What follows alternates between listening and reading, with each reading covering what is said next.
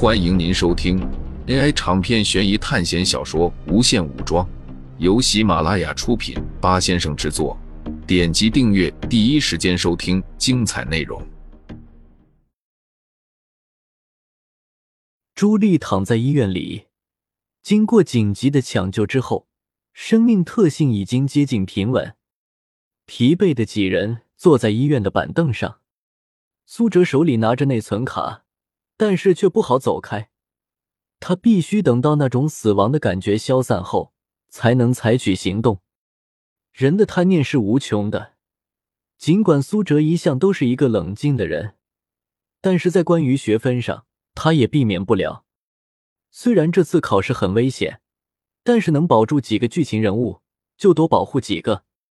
都放心吧，有我在，你们不会出什么事情的。苏哲只能这样安慰道，尽量让剧情人物对他的主观印象改变，这样才能抵消掉手环给他的警告。我们到底干了什么？为什么要这么对我们？温蒂小声的啜泣。似乎是接受不了这样的事情，杰森抱住他，两人互相依偎，好像这样才能互相传递勇气。有些矫情，但是苏哲并没有感觉到意外。学校里的同学肯定也见过了不少这样的场面，经历了太多了，也就麻木了。随着时间过去，时间已经来到了凌晨六点。苏哲感觉到死神的力量越来越弱，难道这里的死神只能在夜晚杀人吗？苏哲并不知道，他只是感觉到在阳光透过窗户时候，那仅剩下的死亡感觉消失了。不管怎么样，能消失就是一件好事，证明这段时间他们是安全的。你们谁和我去找一下，周围哪里有能够读取内存卡的地方？苏哲说道。听到他的话之后，都有些惶恐。要不我们就留在这里吧，我不放心朱莉。温蒂说道：“他是怕苏哲离开这里，他们又会遭受到危险。不要紧，白天你们是安全的。”苏哲说道：“明明是晴朗的天气，周围一切都是那么美好，但是被这种恐怖氛围包裹住的众人心里可一点都不好受。”最终还是由温蒂和凯瑞留了下来，凯文和杰森陪着苏哲一起去。几人在街上找了一会儿，找到了一家数码店。等待了一会儿，几人终于把照片给取了出来。照片很多，足足有几十张。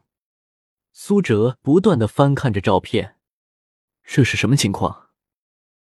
这些照片里面有杰森，有温蒂，甚至还有刘易斯。但是没有一张苏哲的照片，不应该说没有一张来参加考试的同学的照片。我记不起来关于你的记忆。这是温蒂昨天晚上说的话。强行插入这个世界的苏哲等人，没有照片留在这个考试空间。咦？怎么没有你的照片啊？而且那些同学的照片也没有。杰森仔细的发现了这个问题。他说的应该就是指秦凡和丁新敏那些人，这是一个很难解释的问题，因为苏哲他们本来就不是他们的同学。不知道，我也很困惑。苏哲一边看着照片，一边说道：“看着这些照片，果然和温蒂描述的一样。星星男刘易斯的照片上有一辆车。切，有什么了不起的吗？这不过就是一辆破车而已，翻新了一下。”我上去摸了一下车门把手，都差点把车门给卸掉了。我就怀疑转弯的时候，我撞在门板上，会不会把我甩飞出去？杰森说道。很显然，他对于刘易斯这样显摆的方式很讨厌。但是杰森不知道，刘易斯已经死了。就在昨晚，手环对所有考试人员进行了全部通报。之后，苏哲又看到了朱莉的照片。她的照片背景是正在唱歌，手上的话筒还是那种老旧连着线的话筒，周围还有不断升腾的气泡。回想起朱莉昨晚受到的攻击，场景和这个差不多，积水、泡沫还有电线。快看看我的照片是什么。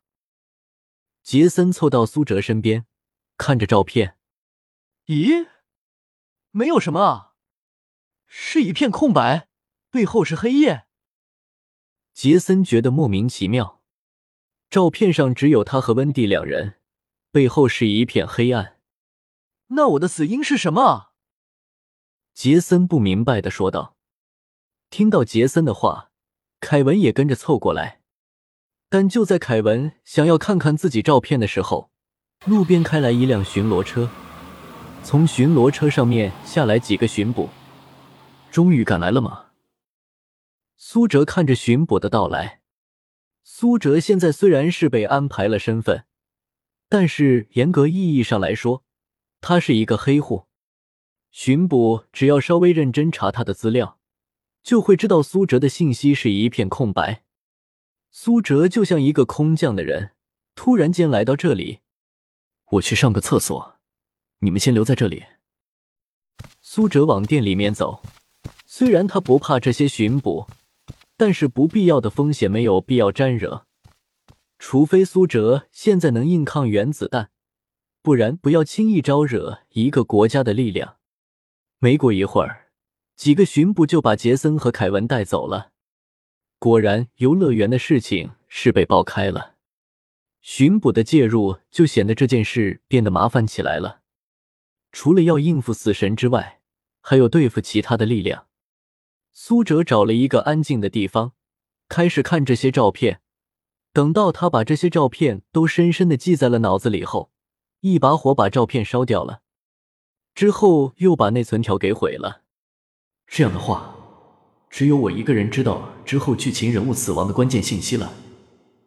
苏哲这样想到。不过事情可不会这么简单。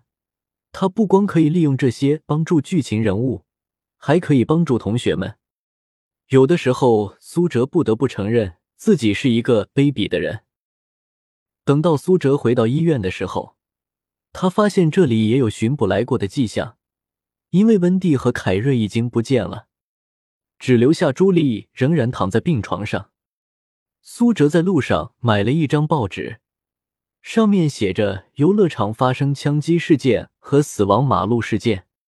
根据苏哲知道，游乐场当时发生的事情，说的应该是张连喜打死弗兰克的事情。但是让苏哲吃惊的是，这上面说的居然是游乐园的水塔给崩了，将一个华裔少年砸死了。同时，还在哪里发现了一名中枪身亡的年轻男子？看到这里，苏哲知道，昨天晚上死神已经开始对他们这些学生下手了。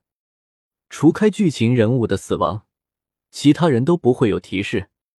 死亡马路也是死亡了两个人，一个是华裔的年轻女性，刘易斯的尸体可能是被处理掉了。既然刘易斯的死亡地点和车有关。那么照理说，在公路上也会找到他的尸体，但是新闻却没有报道。算算时间，秦凡他们应该也早就到了麦金利才对，现在应该在温蒂他们家吧？还有十四天要过啊！在温蒂的家中，秦凡发现了一张字条：“赶快来医院。”之后，秦凡带着众人来到医院。他看到在角落站着一个熟悉的人，果然是你。苏哲在这里等待了二个小时左右。你这里有多少个剧情人物？秦凡一上来就问道。陈诚还有秦磊也都看着苏哲。我这里之前有五个，现在只剩下一个了。苏哲说道。其他四个人呢？秦凡问道。被巡捕抓走了，苏哲说道：“怎么会被巡捕抓走了？”陈诚十分吃惊：“那他们肯定会出事的。四个人就是两千学分啊！”苏哲并没有理会，而是摇摇头说道：“现在并不是两千学分的问题，而是我们能否活下来的问题。你们认为这次考试的难度怎么样？”苏哲突然问道。